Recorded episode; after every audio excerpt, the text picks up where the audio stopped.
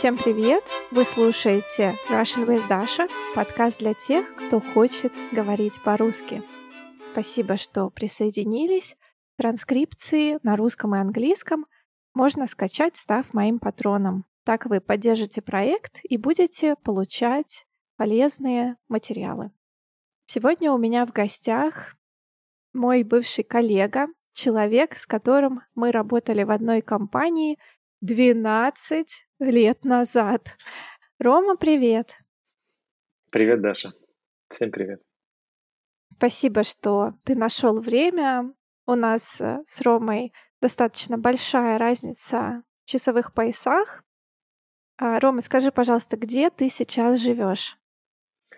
А, я живу в Сиэтле, на западном побережье в США. Угу, круто. Но ты, как и я, сибиряк, правильно?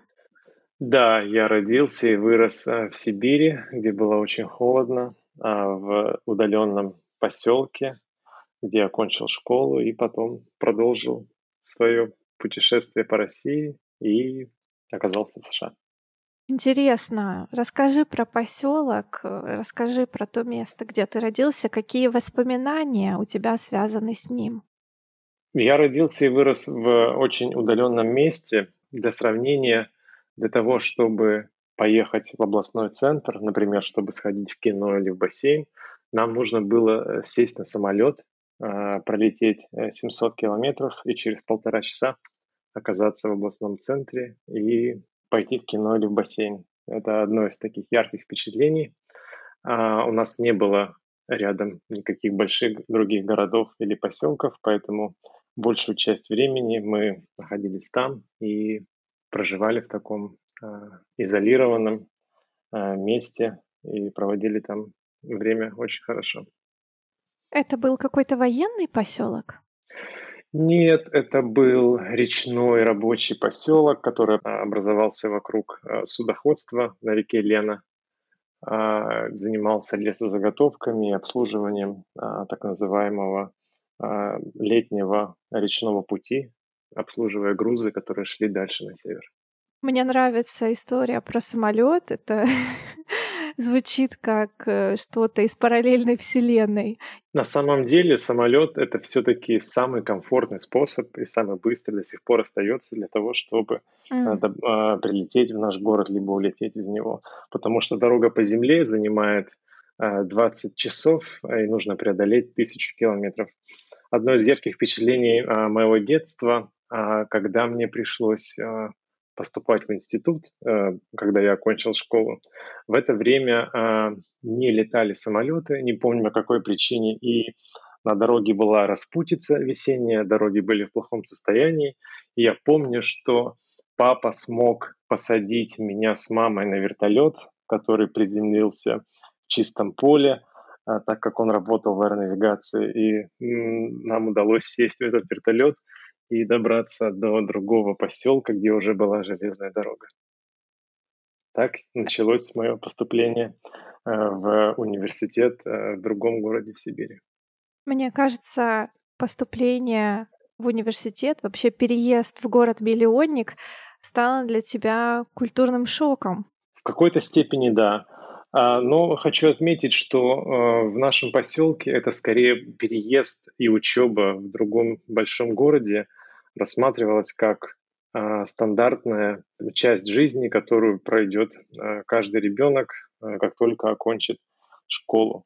Вопрос только в том, вернется ли он с этими знаниями обратно в поселок или останется жить на большой земле. Угу. А кто-то из твоих родственников все еще живет в этом поселке?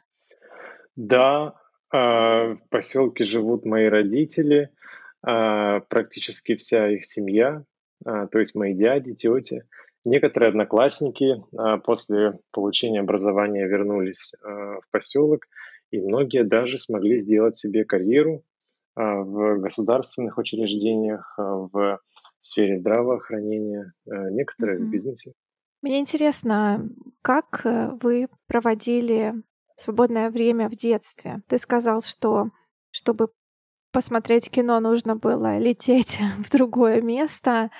Как вы развлекались, чем занимались, если помнишь? Это очень хороший вопрос, а, потому что Я отчетливо помню из детства, что мне часто э, приходила мысль, что э, все самое лучшее закончилось до меня. Я постараюсь это объяснить. Например, часто мама говорила, что когда я был совсем маленький, мы могли поехать на юбилей к бабушке в соседнюю деревню, просто сев на самолет утром и уже к обеду поздравлять ее с юбилеем. Однако, ну, через, когда я уже пошел в школу, эти рейсы были отменены. А, примерно в то же время закрылся единственный кинотеатр, который а, у нас был. И это накладывало определенные сложности в плане того, как мы проводили досуг. А, очень много для нас дала школа. Мы много времени проводили в школе. Редко, когда мы уходили сразу после уроков. А, у нас были дополнительные кружки, мероприятия. У нас был авиамодельный кружок. Ну и в целом а, с декабря по февраль мы практически не проводили время на улице из-за очень сильных холодов.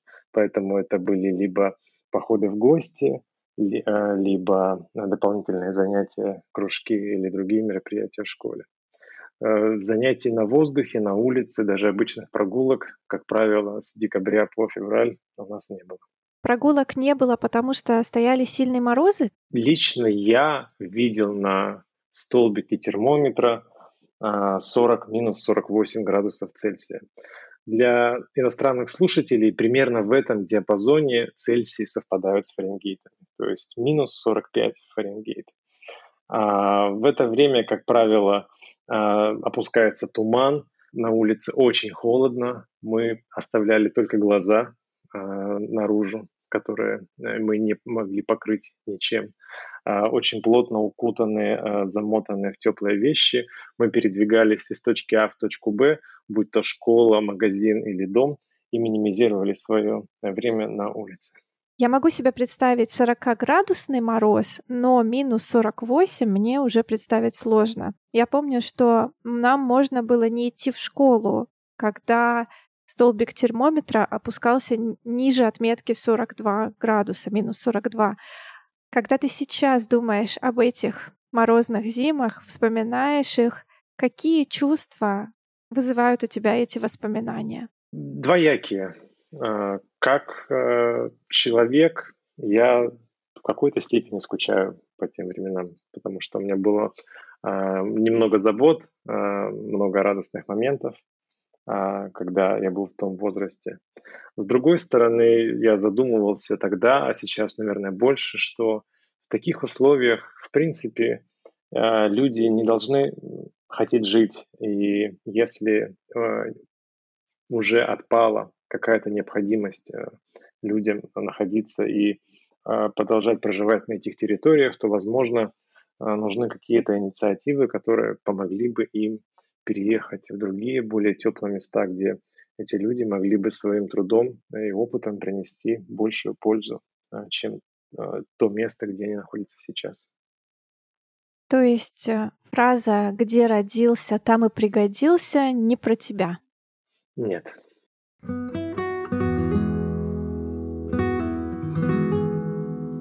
Расскажи, пожалуйста, чем именно ты занимаешься сейчас и какие преимущества и недостатки имеет твоя профессия? А сейчас я занимаюсь э, управлением программами. А в английском языке а, эта специальность называется Program Manager. А программа — это, наверное, в значении в русском языке слово «компания», которое пишется через букву «А». Например, программой может быть э, программа вакцинации населения. То есть программ-менеджеры, они нужны э, в любых сферах э, жизнедеятельности. Конкретно сейчас мои программы направлены на то, чтобы клиенты Amazon, я работаю в Amazon, когда они покупают товары на сайте Amazon, всегда видели лучшее предложение, хорошую цену и продолжали доверять Амазону как месту, где они могут выбрать э, какой-либо товар, и он будет по хорошей цене, и никто из продавцов не воспользуется их доверием к платформе Amazon и не будет э, предлагать эти товары по более высокой цене, чем на других площадках. Это очень смешно, потому что я записываю третье интервью с гостем, и у моих э, слушателей может сложиться впечатление, что Amazon мне проплатил э, все выпуски, то есть оплатил рекламу, потому что первый мой гость Саша, который сейчас живет в Астане, он говорил об автоматизации процессов на маркетплейсах, и я спросила, как Amazon? Он говорит, да, в том числе. Вторая моя гостья Марина рассказывала о своем муже, который недавно получил работу в Amazon только в Англии. И сейчас, Рома, ты тоже рассказываешь о том, что работаешь в Amazon, но честно, я об этом не знала, и это никакая не реклама компании Amazon, но вот так получилось. На самом деле в Сиэтле это а, скорее правило, чем исключение, потому что а, есть а, большая вероятность, что человек, с которым ты разговариваешь на улице, работает либо на Boeing, либо на Microsoft, либо Amazon или Starbucks. Как ты относишься к тому, что компания Amazon уволила, по-моему, 10 тысяч сотрудников? 18 тысяч э, Ой, даже сотрудников. Больше. Да. Угу. Я отношусь к этому нормально. Я считаю, что главная задача бизнеса в том, чтобы э, продолжать обеспечивать отличный сервис для своих клиентов, в том числе иногда для этого требуется оптимизировать свои расходы, для того, чтобы оставаться конкурентоспособным и также продолжать их радовать. Поэтому я думаю, что эти решения не принимаются легко, но лидерам компании виднее, как им нужно продолжать развивать компанию для того, чтобы она отвечала и превосходила интересы своих клиентов.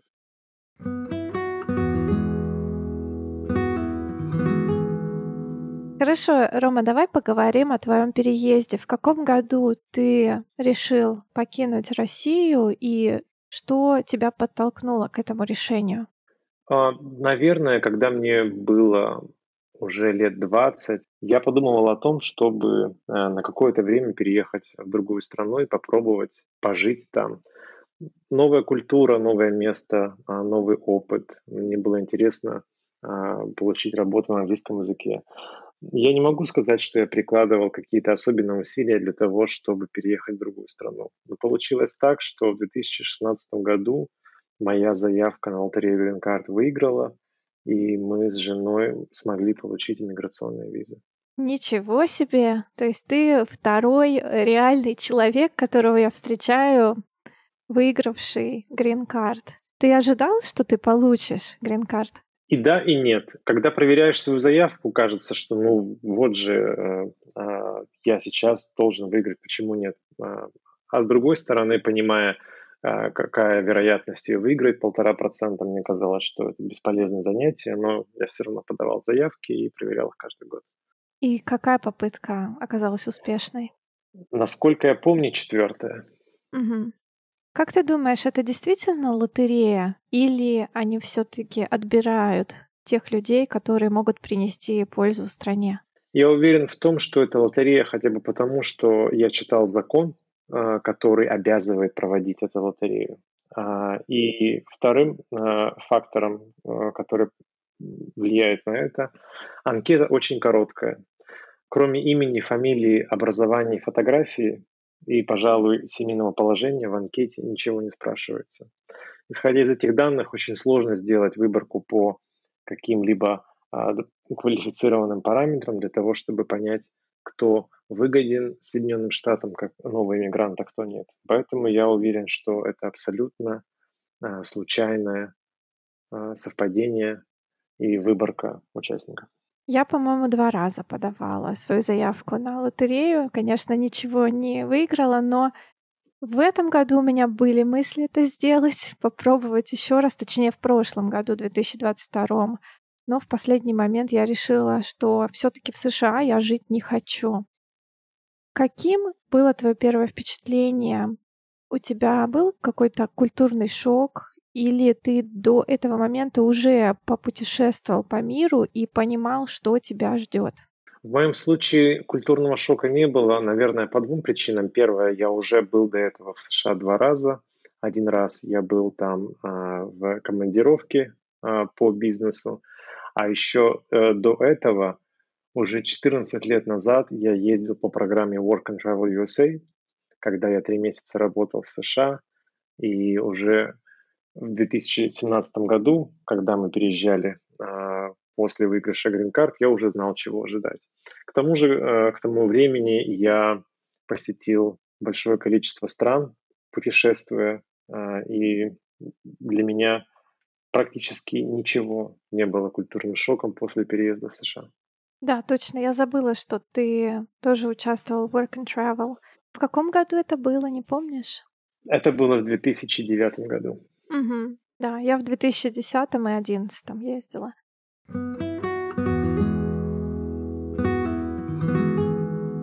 Скажи, пожалуйста, Рома, по каким материальным и нематериальным вещам ты скучаешь, чего тебе не хватает из того, что было в России? Я думал а, над этим, и, наверное, со временем, а, которое я провожу, чем больше времени я провожу здесь, в США, тем, наверное, по меньшим вещам я скучаю в России. Однако, конечно, я могу назвать несколько из них. Касательно материальных вещей или удобства, а, мне иногда не хватает возможности пойти в 12 часов ночи, я сова, и купить себе продуктов или заказать доставку. В Америке все, как правило, закрывается в 8 вечера. А также Э, в России э, я помню, что я мог позволить себе, наверное, большее количество услуг, потому что в России они стоят дешево. А в США услуги, все, что делает человек своими руками, своим трудом, э, стоит очень дорого. Из нематериальных вещей я бы хотел отметить непривычное малое количество людей на улицах, которые здесь я могу видеть. И в противопоставлении этому большое количество людей в России, с которыми я мог коммуницировать каждый день, будь то это транспорт, улица, магазин, работа, дом возле дома. Э, в Америке, как правило, у тебя есть возможность э, общаться и коммуницировать с людьми только в тех местах, где вы вместе можете э, находиться, будь то это работа, или это спортивный клуб, или какой-то еще клуб по интересам.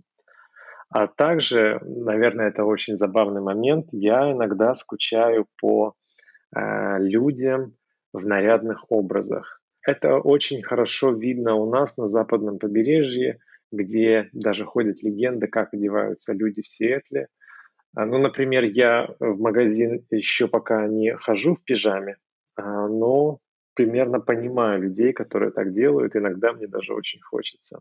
Мгм. Мне хотелось бы видеть вокруг себя больше нарядных людей, как будто бы они сейчас пойдут э, в театр или в клуб, чтобы они были такие, например, на улицах. Потому что э, люди здесь одеваются комфортно, э, так как им удобно.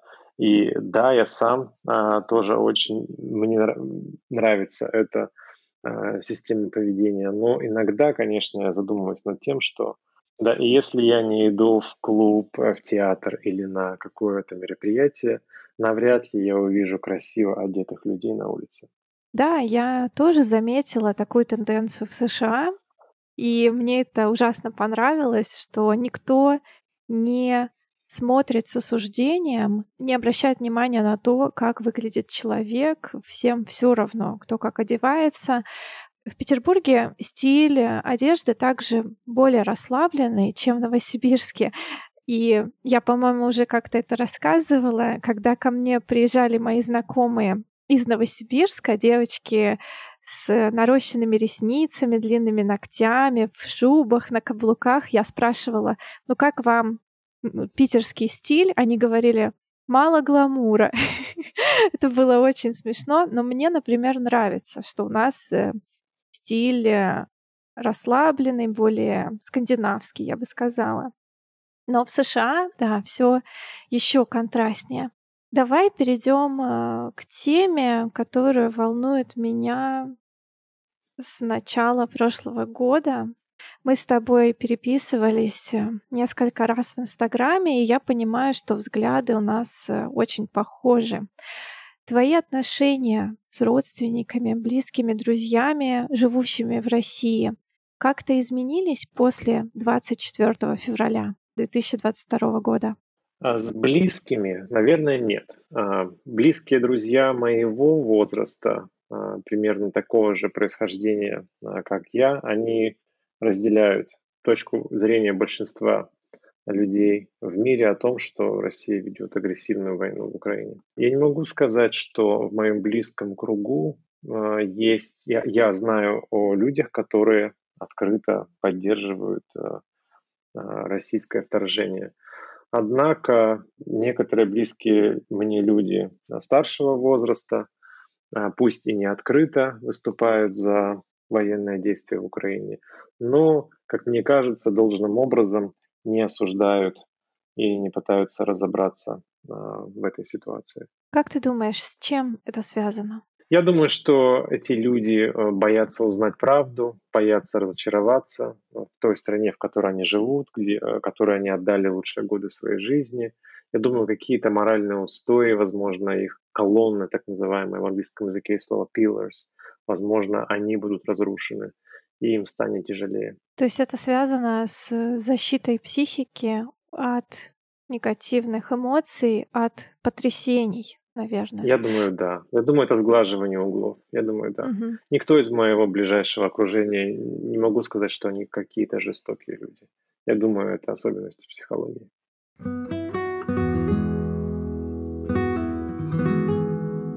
Ты можешь охарактеризовать Россию и США одним словом или фразой?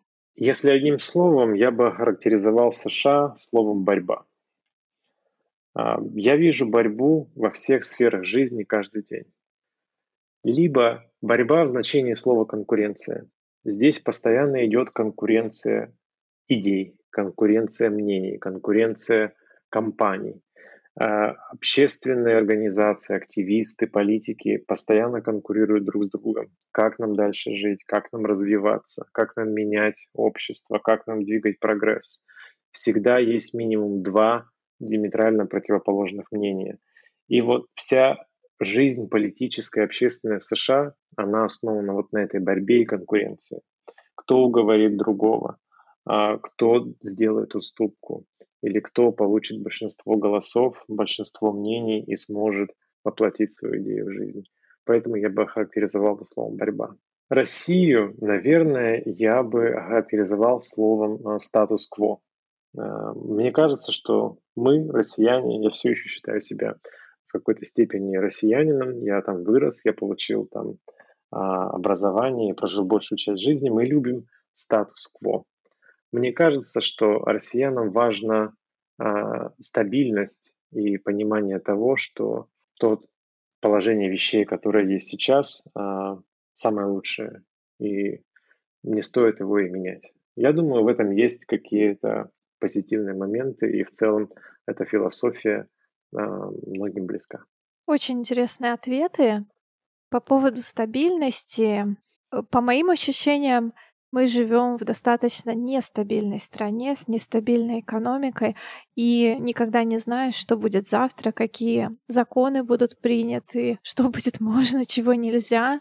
Что ты подразумеваешь под словом стабильность? Под словом стабильность, наверное, отсутствие борьбы, может быть, либо а, лишь бы не было хуже завтра. Но если завтра, завтра ведь может быть и лучше, тогда статус-кво будет такой, какой завтра. Если завтра будет хуже, чем вчера, то, наверное, статус-кво будет браться за завтра. Угу. Понятно. Да, то есть мы, россияне, готовы ко всему, но немножечко надеемся на лучшее. Да. Вот ты, Даша, задавала мне вопрос ранее а, про культурный шок. Э, я на него ответил, что его практически не было. Однако есть одна вещь, которую я понял со временем, которая до сих пор меня удивляет. И я считаю, что это одна из лучших вещей, которые есть в современном американском обществе. Если коротко, я бы описал ее как ты не один, you are not alone. Она заключается в том, что э, люди собираются в общественные организации, слово комьюнити, в зависимости от их интересов, целей или проблем. Например, однажды я ехал в автобусе и видел рекламу а, сообщества людей, которые оказывают уход своим близким с тяжелыми заболеваниями мозга. То есть меня удивил тот факт, что люди, которые испытывают одни и те же жизненные сложности, они объединяются. Они дают друг другу понять, а, что они не одни, они обмениваются опытом, они обмениваются практиками и в целом улучшают а, состояние друг друга, э, оказывают друг другу поддержку и в целом а, позволяют получать от жизни больше приятных моментов, э, заботясь о, э, о своих близких, которые попали в такую ситуацию. И это повсеместно. То есть люди объединяются своих интересах, лыжники, э, любители вязать, либо люди, у которых определенное заболевание или жизненные цели, например, э, для лоббирования каких-то интересов, которые они считают важными. То есть комьюнити, общественные организации, объединения, даже объединение домовладельцев, не говоря уже про объединение как партии э, политические в США – для меня это было большим удивлением, и я считаю, что это прекрасный механизм для обмена информацией, опытом и в целом общения с людьми, которые разделяют твои интересы, либо твои боли, либо твои проблемы. Да, я согласна. Очень важно получать поддержку, особенно когда в жизни наступает трудный период. И действительно, именно в таких сообществах можно найти близких друзей, которые останутся с тобой потом на всю жизнь. В какие сообщества вступил ты? А, так как у нас э, горный рельеф, э, много пиков, в которые э, можно ходить практически круглый год, я вступил в русскоговорящий альпийский клуб и в прошлом году прошел у них программу начальной альпинистской подготовки. Я завел там много новых друзей, с которыми мы э, вместе ходим в горы, катаемся на лыжах, делимся опытом и в целом хорошо проводим время я тебе завидую. Я тоже люблю горы, люблю ходить в пешие прогулки, кататься на лыжах. И я помню, ты мне как-то говорил, приезжай в Сиэтл, у нас здесь все есть, или ты также советовал Канаду. Я подумаю. Надо еще сначала уговорить мужа, конечно. Рома, благодарю тебя за прекрасную беседу. Я получила огромное удовольствие. Надеюсь, что тебе тоже понравилось. Спасибо, Даша. Мне очень понравилось. Я считаю, что я отлично провел время. Было очень приятно с тобой пообщаться. Надеюсь, твоим слушателям это тоже будет полезно. Большое спасибо, что дослушали этот выпуск до конца. Не забывайте поставить оценку подкасту и подписаться на него в том приложении, в котором вы нас сейчас слушаете. Услышимся в следующем выпуске. Всем пока. Пока-пока.